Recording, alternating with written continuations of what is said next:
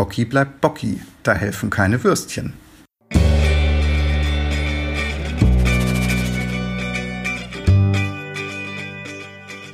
Belz Stories, Geschichten aus der Verlagsgruppe Belz. Heute spreche ich mit dem Autor von Elliot und Isabella in den Räuberbergen, Ingo Siegner. Er lebt und arbeitet in Hannover. Bevor er sich ganz dem Schreiben und Illustrieren von Kinderbüchern widmete, war er in verschiedenen Berufen tätig. Ingo Siegner schreibt am liebsten in seinem Ohrensessel. Wie alt ist denn dieser Ohrensessel, Herr Siegner? Oh, ich glaube, der ist aus den 80er Jahren, aber gekauft habe ich den vor zehn Jahren oder so und äh, bei einem Polsterer, der hatte den so lange in seinem Atelier da stehen und dann hat er das aufgepolstert. Dann haben wir also diesem Ohrensessel äh, schon viele schöne Bücher zu verdanken. Ja, da kann ich mich so schön rein äh, kuscheln, sage ich mal, weil der ist, der ist hoch und äh, ich kann da mich so ja, reinwuseln und dann habe ich da meinen Block mit Bleistift, gucke aus dem Fenster und überlege dann, was, was schreibst du, was erleben denn jetzt LJ und Isabella oder Kokosnuss, was, überleben, was erleben die so? Jetzt ist der Ausflug in die Räuberberge ja schon das fünfte Abenteuer von Elliot und Isabella. Wieso sind Sie damals, als Sie mit der Reihe angefangen haben, auf Ratten gekommen? Da erinnere ich mich zufällig noch ganz genau. Ich bin runtergegangen in den Keller. Ich habe damals in einer kleinen Mietwohnung gewohnt und hatte im, im, Keller alle möglichen Kartons liegen. Das kennt man ja vielleicht, kennen andere auch. Da, waren, da ist ein Werkzeug drin äh, für, fürs Fahrrad oder alte Schulhefte, Schulbücher und so weiter. Und das war so ein Keller, der war eben, wie es oft hier in Hannover in, in, äh, Alt, in Altbauten ist, ähm, die sind ein bisschen feucht, die Keller, und haben auch keinen versiegelten Boden. Das heißt, es ist so ein Boden ähm, aus Ziegelsteinen und da war ein Loch drin. Den hatte irgendwer gegraben, ich nehme an, eine Ratte. Denn als ich in den Keller kam, da hörte ich aus einem der Kartons so also ein Knabbern und Rascheln. Und dann habe ich den Karton vorsichtig aufgemacht. Ich meine, ja, ich dachte mir schon, naja, da wird was Lebendiges drin sein. Tatsächlich äh, war da eine ziemlich große Ratte drin und die knabberte an meinen alten Schulheften herum. Das habe ich der Ratte selbst nicht zum Vorwurf gemacht, aber äh, ich habe mich schon vor ihr erschreckt Sie vielleicht auch, hat sie sich aber nicht so anmerken lassen und ist also relativ cool, muss ich sagen. Das hat mich schon beeindruckt, denn ich meine, ich bin ja viel größer als so eine Ratte. Die ist dann äh, durch ein Loch im Karton und im Fußboden wieder verschwunden. Das war eigentlich der, der Be Beginn dieser der Idee, mal etwas mit Rattenkindern zu schreiben. Und für alle, die jetzt erst so wie ich beim fünften Abenteuer einsteigen, bei welcher Gelegenheit haben sich denn Elliot die Stadtratte und Isabella die Landratte zum ersten Mal kennengelernt? Das war 2002, äh, die Vielleicht erinnern sich einige, da gab es ein schlimmes Hochwasser, vor allen Dingen an der Elbe. Ich habe Freunde in Dresden, da bin ich öfter und da waren ja auch die Zootiere zum Beispiel rausgespült worden. Also, also der Fluss ist unheimlich angestiegen und da, da ist die Idee entstanden, Mensch, äh, ich erfinde den kleinen Rattenjungen, Elliot, und er lebt, aber nicht unten in der Kanalisation, da stinkt's und so weiter. Das ist also nicht so eine ähm, Ratte, die da unten irgendwo lebt, sondern er ist eher so eine saubere Ratte, sage ich mal, eine richtige Kinderbuchratte. Hat auch äh, Kleider an, Kleidung an, also hier so, hat er immer ein Ringelshirt an und so und hat eine Tasche dabei mit Bleistift und Block und Büchern und er wohnt eben unterm Rathausturm. Und sein Papa ist Schriftsteller und seine Mama ist Malerin und so weiter. Also das hatte ich mir alles so vorgestellt und dann war eben in, der, in, in, in den Zeitungen und äh, Nachrichten immer wieder von dem Hochwasser die Rede und da kam ich auf die Idee, dass ich dieses Hochwasser eben in den, im Buch spielen lasse und der kleine Rattenjunge wird von dem Hochwasser weggerissen, weil er irgendwas holen will in der Stadt und aufs Land hinausgespült. Und dort lernt er eben das Rattenmädchen Isabella kennen, die auf dem Land lebt. So, die so lernen die beiden sich kennen im allerersten Band und dann äh, erklärt sie ihm, wie er wieder in die Stadt zurückkommt. Und äh, er ist aber so ein bisschen ängstlich, also er kennt sich ja in der Natur nicht so aus. Und sie sagt ihm dann noch, ja, pass auf die Krokodile auf. Da kriegt er einen riesen Schreck, bevor er merkt, dass sie ihn äh, nur auf den Arm genommen hat, weil es ja keine Krokodile da gibt. Naja, und das ist auch die, sagen wir mal, Grundstellung zwischen den beiden, dass, äh, dass eben Isabella den Elliot immer so ein bisschen ähm, auf den Arm nimmt und er geht ihr manchmal auf den Leim, aber sie findet ihn eigentlich irgendwie auch süß. Ne? Er, er, er, hingegen ist richtig verknallt in Isabella. Das kommt schon, auch, kommt schon auch raus. Er wird ständig rot und so. Und als sie ihn mal küsst, jetzt in Elliot äh, und Isabella, in, also in den Räuberbergen, da gibt sie ihm einen Kuss, weil, weil sie das toll findet, dass er da so ein eine Lösung findet für so ein Problem, in dem sie gerade stecken, gibt sie ihm einen Kuss, da kriegt er also wirklich, da ist er erstmal völlig paralysiert sozusagen. Ich wollte Sie fragen, ob Sie denn bei Reisen schon mal nützliche Dinge in Ihrem Gepäck vermisst haben. Nee. ich habe alles dabei. Vor allen Dingen habe ich Dinge dabei, die man echt nicht, nicht braucht.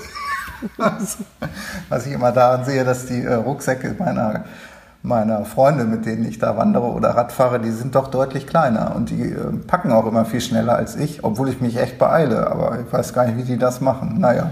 Also Sie haben sich da so ein bisschen ähm, als Vorbild für den Elliot gesehen, dass der Rucksack immer gut mit allen möglichen nützlichen Dingen voll ist. Ja, genau. Und ich meine, das ist ja auch das Schöne, wenn man, wenn man Geschichten schreibt. Ich kann ja Elliots Rucksack so voll machen, wie es nur geht, ja. Und ich kann ihn dann auch noch zeichnen. Und rein, ich meine, ergonomisch gesehen, äh, wenn man das mal sieht im Buch, der Rucksack ist so riesig, der könnte den überhaupt nicht tragen. Ja, der würde ja auf den Rücken fallen, was er auch zweimal dann tut in dem Buch. Und ähm, ich kann da so viel reintun, wie ich, wie ich Lust habe. Das ist doch das Spannende gewesen während der Geschichte. Da dachte ich, Mensch, jetzt sind die da in der Klemme, jetzt bräuchten die eigentlich äh, mal einen Schraubenschlüssel und einen ähm, Schraubendreher und einen Hammer. Und dann habe ich gedacht, ja, wieso, es hat der alles in seinem Rucksack drin. Und das kannst du als Autor immer schön machen, denn ich muss ja den Rucksack selber gar nicht tragen. Das muss ja der Elliot machen. Und so, so ist auch so eine Art Running Gag entstanden in dem Buch, dass er da lauter Sachen drin hat in dem Rucksack, die nie jemand mitnehmen würde auf der Wanderung oder auf der Klettertour. Und ja, die hat er halt dabei. Wir machen eine kurze Entweder-Oder-Fragerunde. Ihr Schreibtisch, ist der unordentlich oder ordentlich? Ordentlich. Wenn Sie selber lesen, Print oder E-Book? Print. Mit dem Computer schreiben oder mit der Hand? Ich schreibe lieber mit dem Computer. Ähm, das geht schneller, das macht auch ein bisschen mehr Spaß. Aber ähm, ich muss sagen, dass das, wenn es losgeht, das Denken, ja, ähm, denkst an eine Geschichte, dann ist mir das lieber mit einem Block und einem Bleistift. Aber jetzt der reine Schreib, also der Schreibprozess, wenn erstmal die Geschichte so im Kopf halbwegs zumindest angefangen hat, den mache ich äh, lieber mit dem, mit dem Computer. Dann gibt es auch eine fortsetzende Frage, Geistesblitz oder Gedankenkonstrukt? gut, gut. Beides, ja.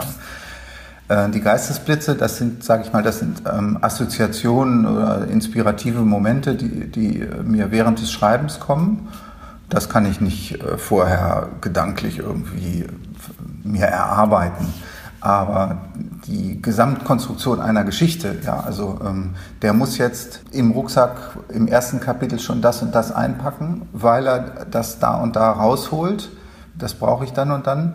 Gut, das ist jetzt ein blödes Beispiel, weil ich muss ja nicht erwähnen, was er alles in den Rucksack reintut, aber ähm, das, ist, das sind schon gedankliche Konstrukte natürlich. Ne? Da denkst du, ja, du musst das so machen, sonst passiert es. Und das das ist natürlich, ähm, beides ist, gehört dazu für mich, äh, um eine Geschichte zu schreiben. Und als letztes die Frage selbst lesen oder vorlesen. Das ist auch beides. Selbst lesen. Ich lese immer gerade irgendein Buch oder zwei. Ja, das ist ein ganz schöner Prozess, den auch kein anderes Medium ähm, ersetzen kann. Naja, nun habe ich so oft aus meinen Büchern vorgelesen vor Schulklassen und ähm, im Kindergarten oder äh, bei öffentlichen Veranstaltungen, dass ich da auch äh, wirklich, das ist, ist ja so eine Fertigkeit geworden, also die Aussprache, auch gestikulieren und so vorlesen ist bei mir nicht so mit einfach ähm, Vorlesen verbunden, sondern ich lebe dann diese Geschichte. Ja, das macht mir also mindestens genauso viel Spaß. Ich erinnere mich, ich habe mal meinem, meinem Neffen vorgelesen, da war der fünf oder sechs. Und ich, ähm, die, die, sind oft hier, also mein Neffe und meine Nichte bei uns, äh, bei meiner Frau und mir. Und äh, meistens bin ich abends zu müde und zu faul, denen noch was vorzulesen. Ja. Wobei man ja denken könnte, ja, ist doch toll, äh, hat man jetzt hier einen Kinderbuchautor, dann kann der doch gerne aus, aus Büchern vorlesen. Aber ich sage immer, nö, abends bin ich K.O. und so und das muss, muss mal meine Frau machen oder meine Schwägerin oder so. Aber einmal habe ich gesagt, na gut, ich lese ihm was vor und so. Ne? Ich also hin zu ihm und ähm, das war, ich weiß gar nicht mehr, was das für ein Buch war, gar nicht von mir eins, ein anderes. Und ich lese halt, wie ich das so gewohnt bin. Also mit verstellten Stimmen und, und äh, mit Gestikuli Gestikulieren und so. Und mein Neffe ist richtig erschreckt, hat mich angeguckt. und sowas kannte der gar nicht, weil äh, dem wurde halt immer normal vorgelesen. Ja, und jetzt hat er da plötzlich einen sitzen, der auf dem Bett rumhüpft, äh, während er eine Geschichte vorliest. Das war schon irgendwie, das war schon lustig. Ja. Also beides. Da war dann wahrscheinlich nicht mehr viel mit Schlafen. Ja, das ist dann der Nachteil. Dann habe ich im, im, im, Nachgang auch verstanden, äh, warum seine Mutter ihm immer mehr so, ich will nicht sagen leiernd, aber es geht in die Richtung vorliest, damit er nämlich einschläft. Ne? Ja, genau. Das ist er bei mir allerdings nicht, das stimmt. Ja. Irgendwann habe ich das dann auch gemerkt und dann musste ich so ein bisschen streng werden und dann war es auch okay. Eine der nächsten Gelegenheiten, bei der Sie äh, besonders aufregend vorlesen können, äh, findet ja in der Buchmessewoche auch statt. Äh, am 15. Oktober in Bremen, da präsentieren Sie eben diesen Band Elliot und Isabella in den Räuberbergen live in einem Kino, die Schauburg. Ja. Sie waren, glaube ich, auch jetzt im Sommer ganz schön viel unterwegs. Ach, es geht. also für meine Verhältnisse war es sehr wenig. Also einerseits fand ich das auch ganz gut, äh, mal nicht so viel unterwegs zu sein. Aber die Lesungen haben mir auch schon gefehlt und äh, jetzt äh, im Herbst geht es auch wieder so ein bisschen los, allerdings natürlich auch immer mit Abstandsregeln und wo es eben auch wirklich angezeigt ist, dann die Maske tragen. In Bremen in der Schauburg, äh, da wird eben der Saal nicht voll gemacht, sondern es ist eben auch äh, mit Abständen im Publikum. Das hatte ich jetzt auch schon mal bei einer öffentlichen Lesung hier, wo ich wohne, in Hannover. Und das geht aber auch ganz gut. Da wünsche ich auf jeden Fall ganz viel Spaß dabei und danke für Ihre Zeit für dieses Interview. Danke auch.